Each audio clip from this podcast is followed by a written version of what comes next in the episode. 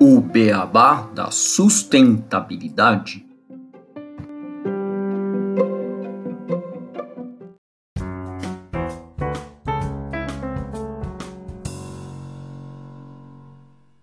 Bem-vindos ao podcast O Beabá da Sustentabilidade. Este é o episódio 103 do mundo das Green Techs e hoje eu e o Renato Gatti vamos receber para discutir este tema aqui no podcast o Tiago Brasil, que é CEO da Build from Scratch, que é uma empresa focada em acelerar o crescimento de novas tecnologias sustentáveis e realizadora do Green Tech Business. Olá, Renato e Tiago, como vão vocês? Tudo bem? Olá, tudo ótimo. Tiago aqui falando. Gostaria de agradecer o convite, Gustavo e Renato, e também agradecer ao, ao público que está nos ouvindo. É um prazer ter essa oportunidade de falar com vocês. Olá, Gustavo, e olá, Thiago. Tudo ótimo também.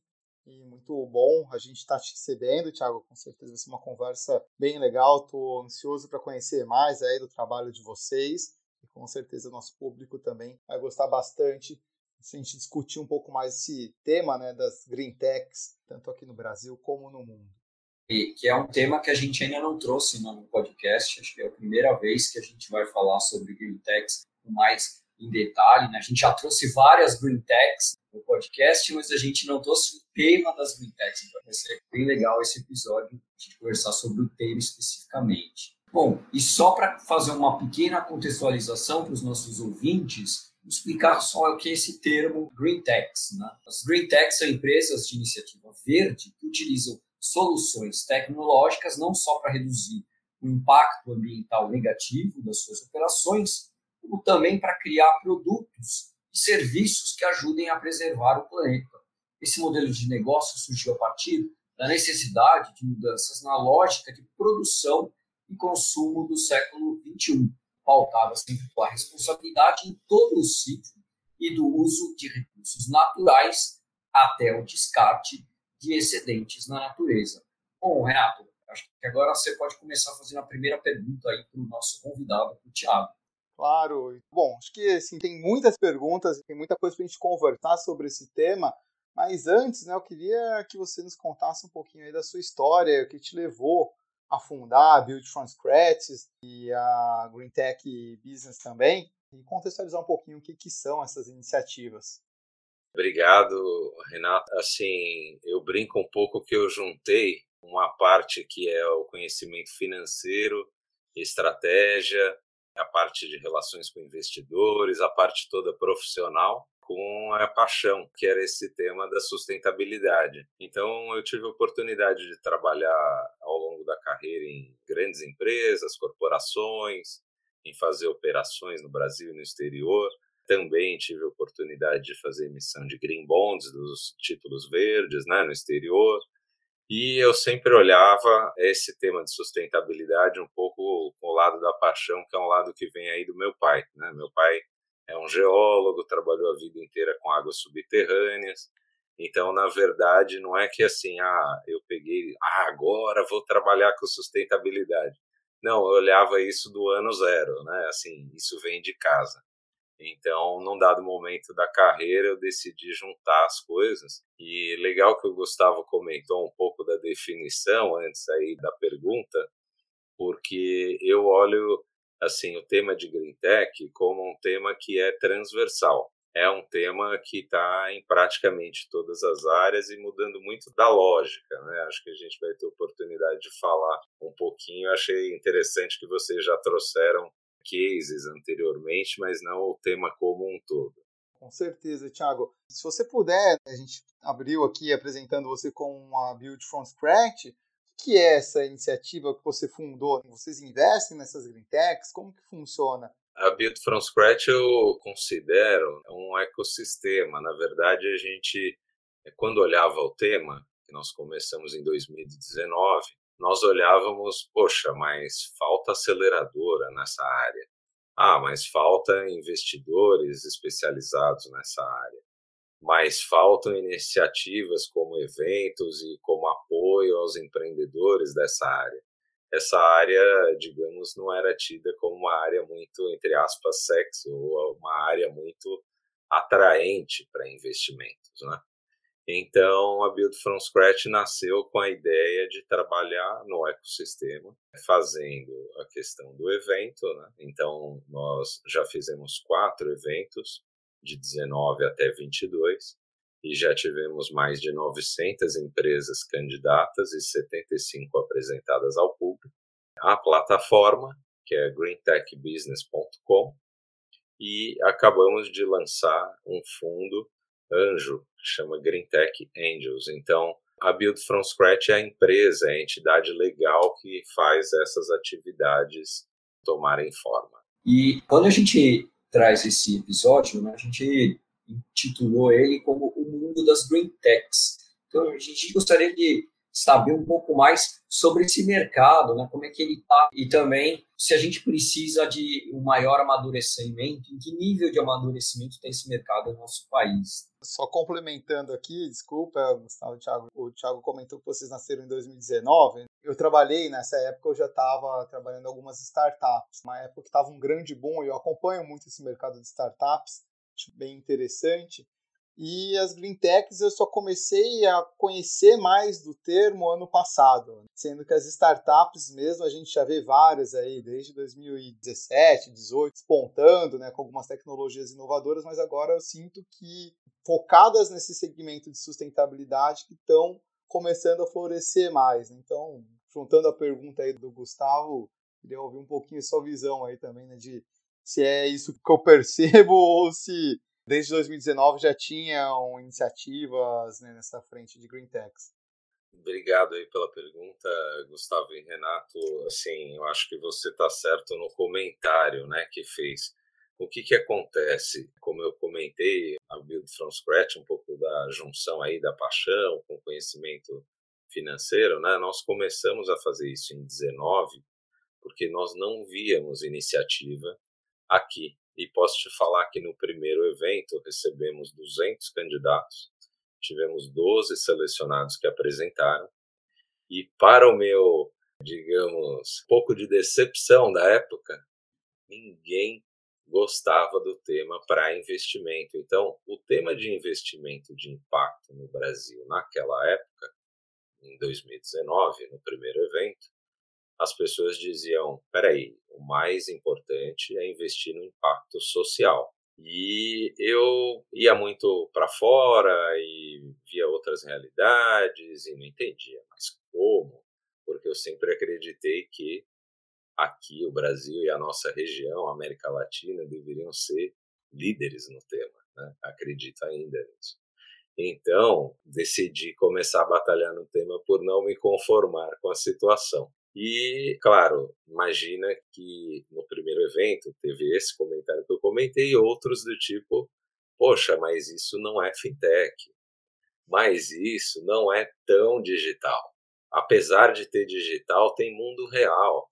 E eu olhava e dizia: peraí, acho que tem um pouco de incompreensão das temáticas e talvez um pouco de desconhecimento, falta de visão do que estava acontecendo aqui versus fora. Não vai muito longe, por exemplo, que aí está a pergunta do Gustavo, a nossa lei do crédito de carbono é de 2022. Então, estamos com menos de um ano de lei. Estamos atrasados, estamos na frente, que foi a tua pergunta, Gustavo.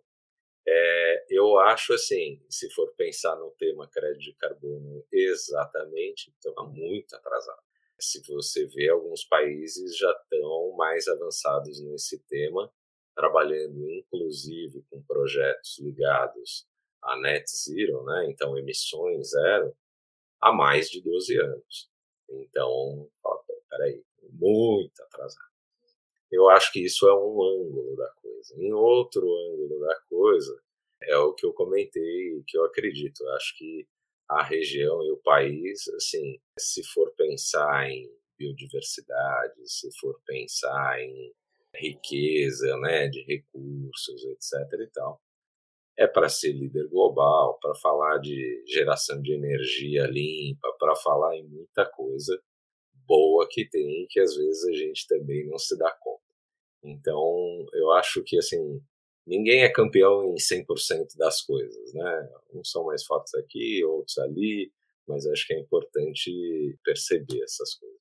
Se comentou, Thiago, acho legal, né? Essa, essa percepção de que as pessoas falam, pô, vou investir, não é fintech. Como eu comentei, eu já trabalhei em algumas startups, eu lembro uma que trabalhava com resíduos e a grande dificuldade era justamente essa, porque como que a gente pega uma coisa tecnológica e conecta com algo que realmente é um problema real? O lixo, né, ele é físico, ele está existindo e a gente está gerando ele.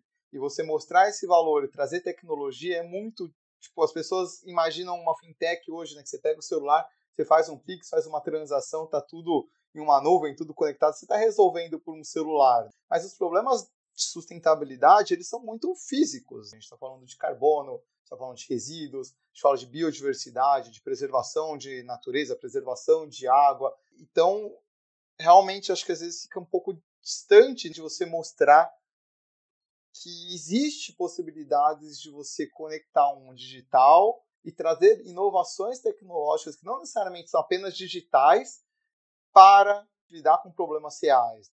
Mas felizmente, acho que hoje as coisas estão mudando um pouco. E aí você mandou para a gente aqui a Green Tech Business, que é uma plataforma né, de conexão entre diversas soluções que vão aí desde biomateriais, ecossistemas, florestas e enfim, para conectar com grandes empresas que queiram investir nesses temas e lidar com esses problemas reais.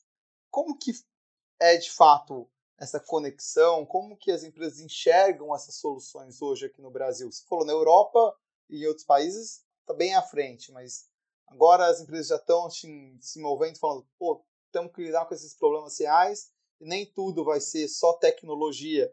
Vou ter que fazer um desenvolvimento de outros tipos de inovação, outros tipos de tecnologia para lidar com isso? Eu acho assim, Renato, dentro do teu comentário, tem uma coisa que as pessoas demoraram um pouco para ver, que é assim a questão da alta tecnologia. Então, às vezes alguém está falando ali do, da criptomoeda, blockchain, inteligência artificial e assim por diante, são diversas, todas elas têm um potencial muito grande de serem aplicadas à sustentabilidade. E aí, quando a gente fala de green tech aqui, a gente está falando justo disso, né? Peraí, ó, eu tenho um problema real, que no geral o pessoal tem mais dificuldade de, achar no mercado financeiro que é uma coisa que pode ser para investir porque tende a associar com algo que ah, é difícil de escalar, né? Falou mundo real, difícil de escalar, já não gosta muito. Só que, peraí, mesmo sendo assim, utilizando uma alta tecnologia dessas que eu comentei, aí a coisa muda, né? E o que nós começamos a enxergar, e claro, no Brasil, não estou falando que é longe, né? São empreendedores criando soluções fantásticas para problemas reais e resolvendo esses problemas. Então, isso tem um grande valor. Tem um grande valor para a sociedade, para a startup e para quem precisa da solução. Quem precisa da solução? Você perguntou, poxa, você está vendo ação no tema? Comentei de 19 que não muita gente se interessava, mas à medida que eu acho que teve toda uma questão também que veio pós-Covid, durante Covid, de conscientização né, das pessoas de muita coisa, eu vejo assim esforço de empresas, de corporações, buscando avançar nessas temáticas. E claro, isso não é uma coisa só do Brasil, é uma coisa global. Fundos de investimento internacionais requerem mais e mais e mais esse tipo de prática destacada, em, principalmente, por exemplo, quando vai falar né, do E, do S, do G, mas falando mais do E na própria descarbonização. Então, empreendedores nesse campo tendem a ser muito procurados com soluções muito boas. Tendem a contrariar a lógica do ah, não, mas ele lida com o mundo real é difícil de escalar. Não, ele lida com o mundo real e ele resolve um problemaço e muita gente quer e ele vai escalar rápido porque ele vai implementar algo que tem valor. É um pouco por aí que eu olho. Eu achei legal isso que você falou, Tiago, porque quando a gente conversa muito sobre sustentabilidade e é de conhecimento de todos que estão envolvidos na área, dos riscos maiores que as empresas têm mapeado, têm saído anualmente no Fórum Econômico Mundial, são os riscos ambientais, né? são os maiores riscos para as empresas. Então, se é o maior risco, também para o investidor investir em alguém que vai mitigar esse risco, vai ser algo extremamente benéfico para o mercado como um todo. Né? Então, eu percebo no que você falou exatamente isso, que é um mercado que vai crescer de qualquer maneira, porque as grandes empresas elas sabem que os riscos, os problemas que elas vão enfrentar nesse futuro próximo, 5 a 10 anos, os maiores são os riscos climáticos, os riscos ambientais, e aí empresas que tenham tecnologia para mitigar esse risco, para resolver esse tipo de problema, né, são empresas que vão, vão, vai chover parceiro querendo investir nelas. É, eu dou um exemplo aqui, assim, duas empresas que participaram do primeiro evento que nós fizemos, aquele que eu comentei que ninguém se interessou, estão hoje lá no World Economic Forum em Davos, né? Então, assim, tudo bem, ninguém se interessou na época, mas eu acho que já tem bastante gente se interessando, não só no Brasil. Então, eu olho a ah, Green Tech, é uma questão de alta tecnologia associada à sustentabilidade, resolvendo problema grande. E muitas vezes, quando a gente fala de problema grande, é problema global. Né? Pô, peraí, o cara que resolve aqui que está ali no estado tal e é alta tecnologia, entrega, será que é aplicável em tal, tal, tal, tal região? Então, esse tipo de coisa que nós olhamos, nós olhamos assim para o evento. São empresas que despoluem ou que reduzem gases de efeito estufa, é o critério número um. Critério número dois, a aplicação é local ou é global? É uma solução que resolve um problema em muitas localidades? Poxa, chama mais atenção. É uma empresa que tem um potencial de gerar muita receita, crescer receita. Então a gente olha no tema de sustentável e bom negócio, que era uma coisa meio difícil lá atrás de enxergar. E você falou, Thiago, a gente já trouxe várias green techs, a gente já conversou com green tech que, que resolve problema de água, saneamento, a green tech que trabalha com resíduos, desde eletrônicos, alimentos, plásticos e outros. A gente já conversou com green techs que resolvem problemas de carbono, de aquecimento global, mudanças climáticas, ecossistema, logística reversa, enfim, já trouxemos várias aqui, mas hoje... Processos, né? Revisão de processos em relação ao consumo. Sim, são várias, né, frentes. É. Hoje tem alguma que vocês enxergam que está sendo mais buscada e que, devido a isso, está aparecendo mais para o mercado, alguma dessas frentes, ou está meio que. Porque sustentabilidade, o negócio falou, é um negócio horizontal, é gigante, a gente não fala só de meio ambiente, a gente fala de tudo, e quando a gente fala de meio ambiente, tem todos os temas que a gente pode imaginar possíveis aí para combater os nossos desafios para uma melhor sociedade. Mas tem alguma que está pipocando mais hoje aí que as empresas, os investidores estão mais interessados? Eu vejo assim, em diversas áreas, tem empresas que têm práticas destacadas e que aí tendem a ser mais procuradas. Você comentou de água, por exemplo. Água, quando nós fomos falar a primeira vez do tema num evento que foi no do ano de 2021, dessa temática específica, para te dar uma ideia, nós não temos aceleradoras focadas em água high-tech na região. Você conhece alguma? Eu não conheço. Eu tive que convidar gente de outros países para falar. Então, se você for falar de algo do tipo ligado à inteligência artificial para a água, tive bastante dificuldade. Você, por exemplo, falar de alguns temas ligados a resíduo, a gente ouve bastante aqui, né? Porque a gente vê estatísticas, sei lá, 97% não é reciclado. Você fala, peraí, será que tem oportunidade? não vai muito longe, assim, passar a reciclar 1, 2, 3, 5% a mais do que é hoje é muita coisa, a oportunidade é muito grande. Mas eu vejo o seguinte: as pessoas têm olhado muito o tema do crédito de carbono por ser mais recente, por ter legislação e por estar antes só na questão de mercado voluntário. Então, minha leitura disso é a seguinte: até, por exemplo, para falar no evento, eu tinha que chamar gente, às vezes, de outros países, porque a gente não tinha tanto no tema. Né? Era uma coisa um pouco mais restrita, talvez uma corporação que fazia um projeto diretamente com um empreendedor, uma coisa assim. É, o que nós estamos vivendo é um momento um pouco de ebulição da coisa toda, porque o próprio mercado está em definição. Então, como é que vai ser esse mercado? A gente ainda não sabe exatamente.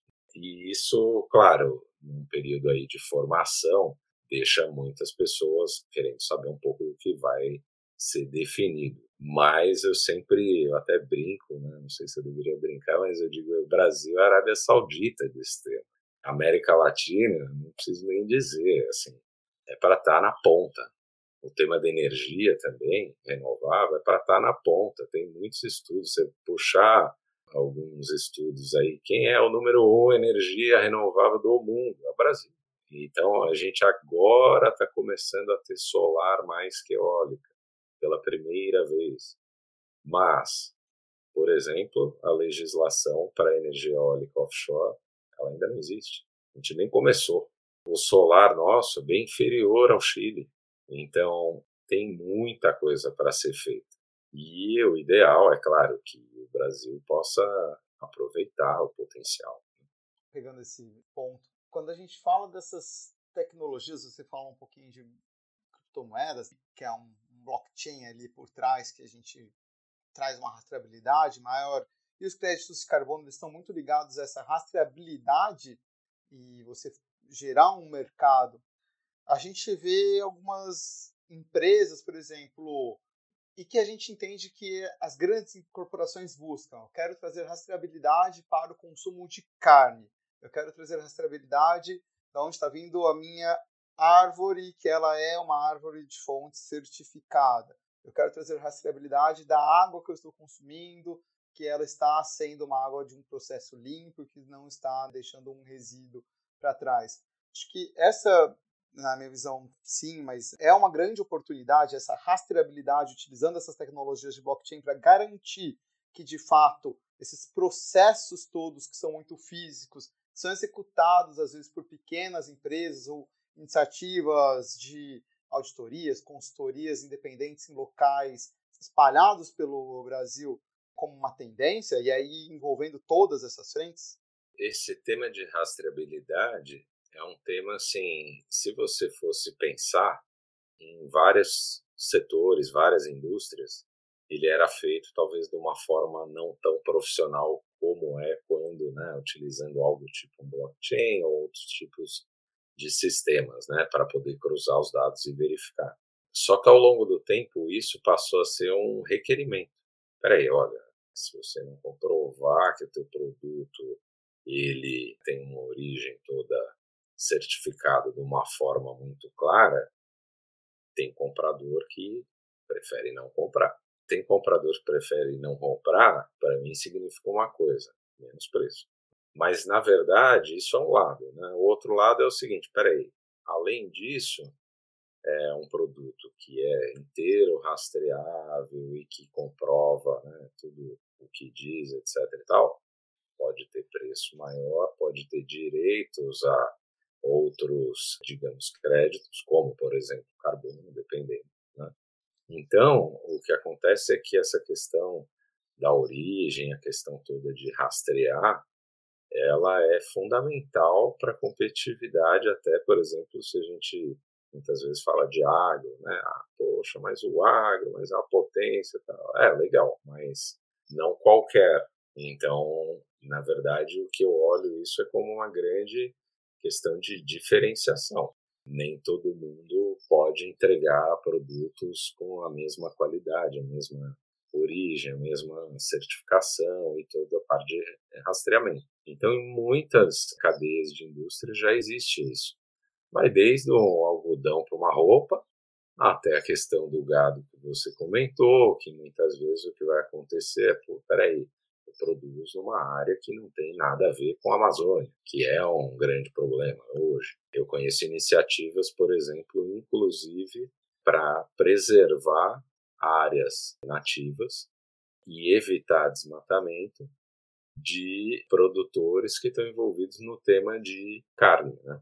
inclusive para prevenir possíveis problemas para eles próprios. Então, o que deixava de ser algo que, poxa, deveria se preocupar, vira algo onde, ah, peraí, se eu tiver ações concretas nisso, pode ser um bom diferencial. E, claro, para cada tipo de indústria é uma coisa, mas não muito longe, no ano passado, o Brasil começou a ter primeiras exportações, por exemplo, de café carbono zero. Ah, café carbono zero interessante, um grande diferencial, eu acho, pode ser até versus outros países. Né? Então, eu acho que vai ter países e compradores que vão demandar uma qualidade e uma comprovação toda da cadeia, da logística, do que foi usado, peraí, emitiu quanto, e ao final recebi o produto tal, ah, eu quero compensar minha pegada, ou o que, que eu faço para reduzir essa pegada. Cada vez mais, tanto empresas né, quanto pessoas, e no final as pessoas dirigem as empresas, né, vão optar por soluções que elas veem é uma pegada mais eficiente. Assim eu vejo.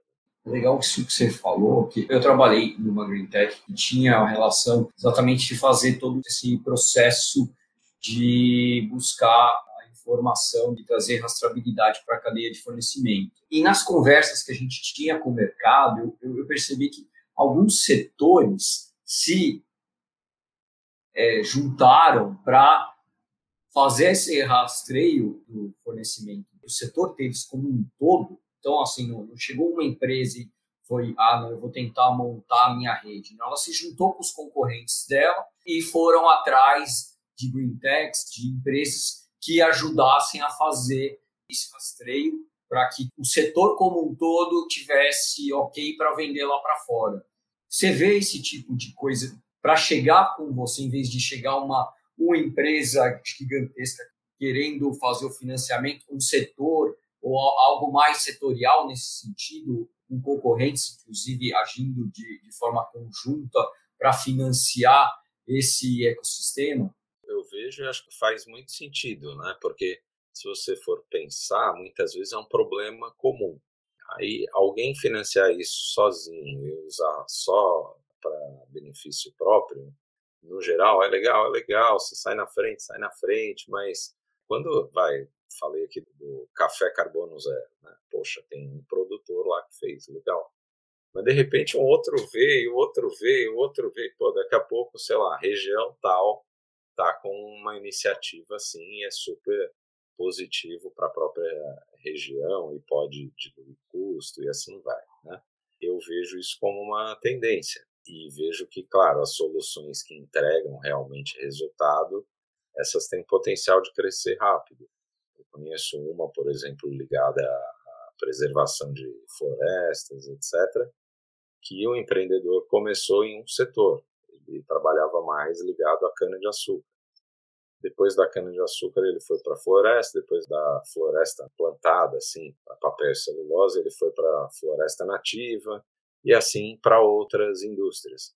Então, existem algumas tecnologias que elas entregam resultados, seja para uma indústria ou para outra, e aí elas conseguem a tal escala, né? Que no geral o pessoal, poxa, mas tem aquela questão de dificuldade de escalar. Poxa, se é transversal e é para muitas indústrias, o potencial pode ser muito grande. Né? Então, essas tecnologias de rastreio, elas estão crescendo. Eu vejo, por exemplo, algumas também ligadas à economia circular.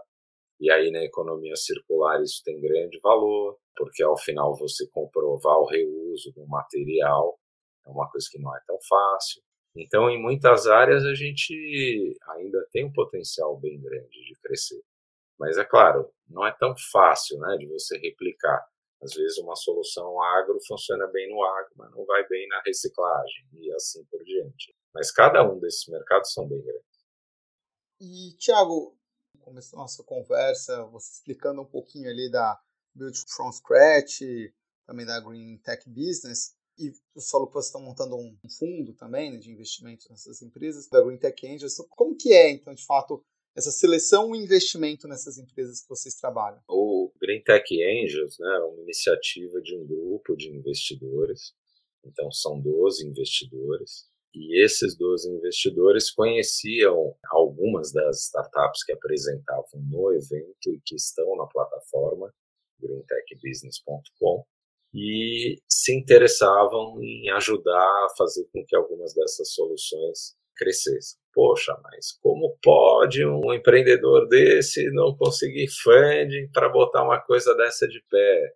Né? Como pode? Como pode? Então, bastante gente que olhava alguns temas e dizia: não, peraí, vamos ajudar, vamos fazer alguma coisa, vamos dar um jeito, vamos implementar, vamos dar mentoria, então, são pessoas com bastante experiência aí de trabalho e que nas suas horas vagas também querem dedicar um pouquinho de tempo para investir em impacto, mas com uma ideia não só de investir, uma ideia de investir, de ajudar na parte toda de mentoring e de ajudar a escalar. Então a gente usa um conceito de estar um pouco mais junto das empresas que vão receber investimento e de aportar não só capital financeiro, mas também capital intelectual e ajudar a estruturação, porque isso é, é um grande problema, né, muitas vezes. No geral, o empreendedor tem uma boa ideia, mas não tem uma equipe tão grande, não tem tantos recursos,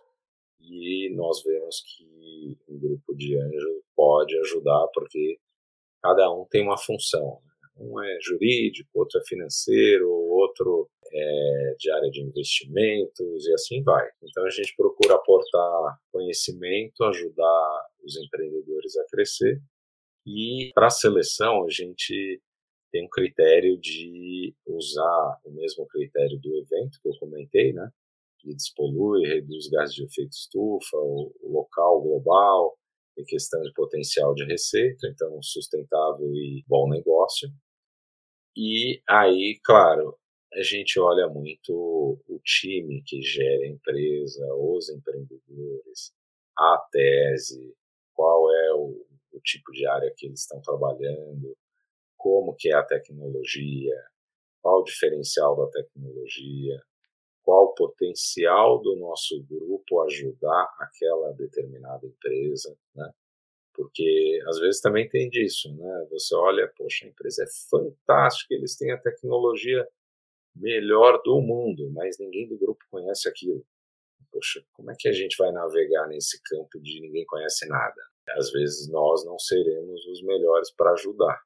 Então, tem uma série de fatores que nós olhamos e, claro, como é um grupo, as pessoas decidem juntas, votam, nós temos critérios de votação e aí com consenso do grupo, aí nós procuramos avançar nas fases todas de due diligence, né, de verificação de dados financeiros, de dados jurídicos, etc., e de plano de crescimento, para poder viabilizar um investimento.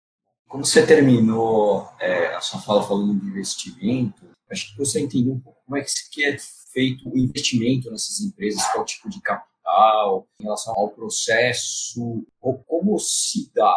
Vocês vão ser parceiros, vão encontrar investidores para serem sócios das empresas ou apenas investimento para retorno como acionista? Como se dá o modelo ou são modelos depende de cada negócio, de cada empresa, de cada ambiente que vocês estão navegando? Nós recebemos algumas empresas e aí recebemos os pitches e vemos os empreendedores apresentarem e votamos como grupo. Então, nós nascemos com um capital que nós já aportamos e então nós investimos nosso capital próprio E, além disso, nós também temos um pouco de co-investimentos né, de parceiros, que são empresas ou corporações interessadas nos temas. E aí nós temos um pouco uma postura de liderar os investimentos. Eu digo liderar porque a gente vê que isso é um problema. Não é fácil. Vai tempo, vai estudo, vai trabalho, vai negociação, vai bastante dedicação. E mais do que isso, após o investimento, também tem uma atenção. Então, a nossa ideia e nosso trabalho, a gente já concluiu o primeiro investimento, é identificar as oportunidades que nós nos identificamos como grupo e que tem tudo que eu comentei antes, na questão até de fit com que nós conhecemos e podemos ajudar, etc. E procurar fazer isso na prática. A gente vê que é um tema que necessita de dedicação e a ideia é ter membros no board de cada uma das investidas, então a gente já está começando assim. Para você ter uma coisa assim, tem que ser alguém que conheça do tema, senão não faz sentido estar tá num board sem entender. E procurar realmente ajudar a fazer a coisa escalar sem ser a distância, estando perto. E aí é o que eu comentei, por exemplo, muitas vezes é necessário alguém para ajudar no plano financeiro. Poxa, tem gente do plano financeiro. É necessário gente que conheça da tecnologia específica. A gente tem gente que vai mais para a tecnologia digital e a gente tem gente que vai mais para a tecnologia em si de outros campos. Então, esse tipo de coisa. A gente, agora, por exemplo, nessa primeira que nós concluímos, já tem participado das reuniões de board como advisor, né, ajudando a dar as melhores instruções e, e ajudar a fazer com que os planos se concretizem. Excelente, Thiago. Acho assim, o trabalho de vocês, tudo que vocês estão tá trazendo, apresentando para a gente, bem legal, né? E acho que nossos ouvintes vão conhecer. Tem muitas green techs, às vezes, também que escutam, né? Empresas que fazem parte ou fundam essas empresas. Então, acho que tem um conteúdo bem legal e enfim, queria, se elas puderem, não sei como que fica a abertura entrar em contato, depois passa aí, né, se quem tiver interesse em buscar vocês, uma conversa, enfim, vou abrir para você. E vou pedir também, né, a gente está já chegando próximo ao nosso horário, para deixar um, uma mensagem sobre o futuro né, dessas green techs aqui no Brasil, como você acha vai ser esses próximos anos, a gente está já em 2023, né, a gente sabe que tem uma agenda aí para 2030 da ONU que está se aproximando, às vezes cada vez mais o sistema vai ganhando força. Então, abrir para uma mensagem final, que você imagina né, desse mercado de green techs, também deixar aí os contatos de quem tiver interesse em vezes, conhecer mais sobre iniciativas aí de vocês ou quiser fazer um contato buscando né, um investimento tanto de conhecimento, como você comentou, e também né, aportes, etc. Primeiro, eu agradeço né, a oportunidade de estar falando com vocês aqui e também com o público que ouve o Beabá da Sustentabilidade e aí convido os empreendedores que têm interesse a se candidatarem. O greentechbusiness.com ele foi feito como uma plataforma para facilitar a encontrar tecnologias sustentáveis para implementar. Eu sempre pensei, por que é tão difícil? Não tem que ser, tem que ser fácil. Peraí, eu quero água, eu vou lá, acho, 10 empresas de água, 20, 30, 50, 100 e implemento. Eu só penso isso. Né? O problema é não encontrar nenhuma, não implementar nada e não tem ação, não tem impacto. Então a, a nossa ideia sempre foi como é que a gente faz para facilitar o impacto acontecer real. E aí nada mais simples do que procurar pelo impacto. Ah, desejo impacto na área X. Encontro. Então convido e com relação à tua pergunta, né, das tendências, eu olho e sempre pensei assim, ah, coisa tem que sair do papel. Como é que a gente faz para tirar do papel? Quando a gente fala de angels, nós temos é, em mente que não é possível nós investirmos em todas as empresas. Mas nós pensávamos, espera aí, se nós conseguimos uma, é melhor do que zero. Se nós conseguirmos duas, é melhor do que zero, três, quatro, cinco, dez, né?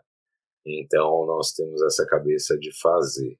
E o que eu acho é que os empreendedores que estão fazendo e que tem soluções interessantes para apresentar, vão ter campo mais e mais para implementar com empresas, com governos. Por quê?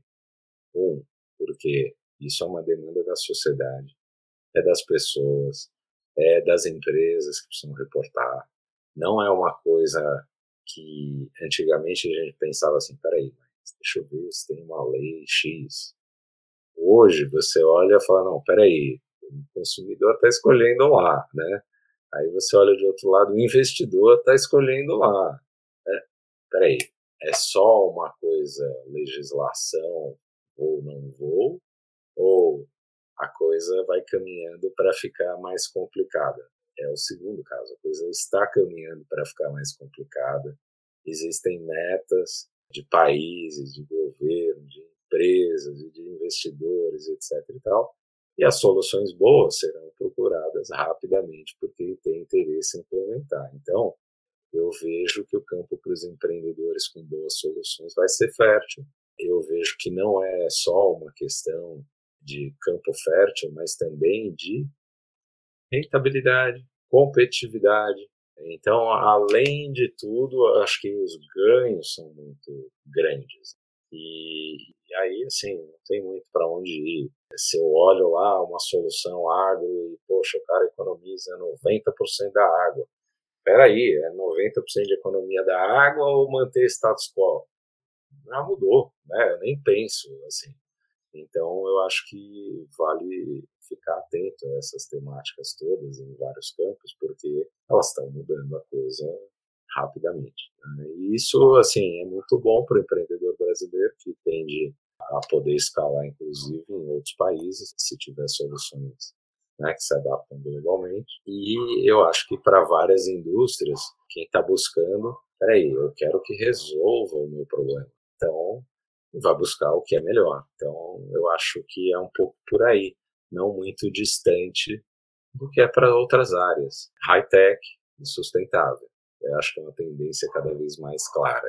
Bem legal, Thiago, acho que você fechou muito bem aí a nossa conversa, essas tendências. Acho que a gente, aqui do podcast, a gente está tem uma missão de levar tanto o conhecimento sobre sustentabilidade para as pessoas, como também as diversas iniciativas que muitas vezes não são vistas e que estão tentando serem divulgadas aí no mercado, que as empresas conheçam mais. Então tem muita coisa surgindo, tem muita ideia boa e é legal a gente saber que tem pessoas aí que estão ajudando essas empresas, essas iniciativas a crescer. E como você falou, é uma tendência, isso está vindo para ficar, as mudanças estão vindo para ficar. A gente precisa que tomemos né, rumos diferentes, porque o planeta ele não aguenta do jeito que a gente produziu e usa todos os seus recursos e polui do jeito que a gente tem feito. Né? A gente tem que mudar algumas lógicas. Felizmente, tem várias empresas e pessoas que estão buscando fazer essa mudança. Isso tudo está acontecendo. Então, queria agradecer a sua participação mais uma vez, deixar aqui sempre portas abertas do podcast, a gente voltar a conversar sempre que tiver interesse, ou divulgar é, empresas, iniciativas, a gente fica sempre como parceiro aí de vocês. Muito obrigado, todos os nossos ouvintes também. Até o próximo episódio do Beabá da Sustentabilidade. Eu que agradeço, Renato, e acho que foi super interessante aí o debate e eu quero só comentar o seguinte, muitas vezes nós nos surpreendemos, né? Será que eles estão fazendo isso mesmo? É isso que nós queremos. Cada solução melhor que a outra. É muito legal quando a gente vê e conversa com soluções que são feitas aqui no nosso país. Né? Gente vê que a gente também tem coisa para ensinar para o pessoal lá de fora e que a gente consegue alcançá-los e mostrar realmente esse potencial gigantesco que o Brasil tem de ser líder tanto na área social quanto na área verde, na área da economia verde. É, como você falou, a gente é um país que tanto no agro é o maior quanto nas energias renováveis e a gente precisa realmente liderar essa mudança globalmente. Né? E a gente tem é, capacidade e know-how dentro do nosso país para fazer isso. E, lógico, a gente precisa de investimento e é legal também ver iniciativas como o Green Tech Business, como também o Build from Scratch, que demonstram isso demonstram que a gente tem como investir e fazer girar essa economia verde aqui no nosso país de forma cada vez maior e sendo cada vez mais protagonista mundialmente e também na nossa região. Eu fico muito feliz e aqui o nosso, como o Renato falou, né, o nosso podcast tem como intenção trazer essas informações e levar las para outras pessoas, né, para o grande público. Então, muitas vezes, um cara que poderia estar procurando, tem uma ideia e de repente agora ele já tem um norte maior para chegar com aquela ideia dele, fazer ela viabilizar ou ter uma empresa e receber mais um aporte. Né? Acontecendo um negócio desse, a gente, como podcast, a gente teve a nossa missão já executada. Então, e agradeço de novo, Tiago, por todas as informações passadas, né, pelo debate, pelo nível de debate excelente desse episódio. Agradecer os ouvintes, né, pedir os likes, os estrelinhas de, em cada né, Spotify, Apple Cast, Google Cast e, e outros lugares que a gente tem o podcast e dizer que aqui no Beabá é sustentável.